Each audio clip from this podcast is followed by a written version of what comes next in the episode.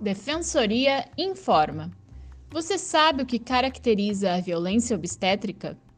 A violência obstétrica inclui abusos físicos e psicológicos praticados por profissionais de saúde na hora do parto. Falhas estruturais de clínicas e hospitais também estão incluídas. De acordo com a Fundação Perseu Abramo, uma em cada quatro mulheres brasileiras sofre violência no parto. Para mais informações, acesse defensoria.rs.def.br.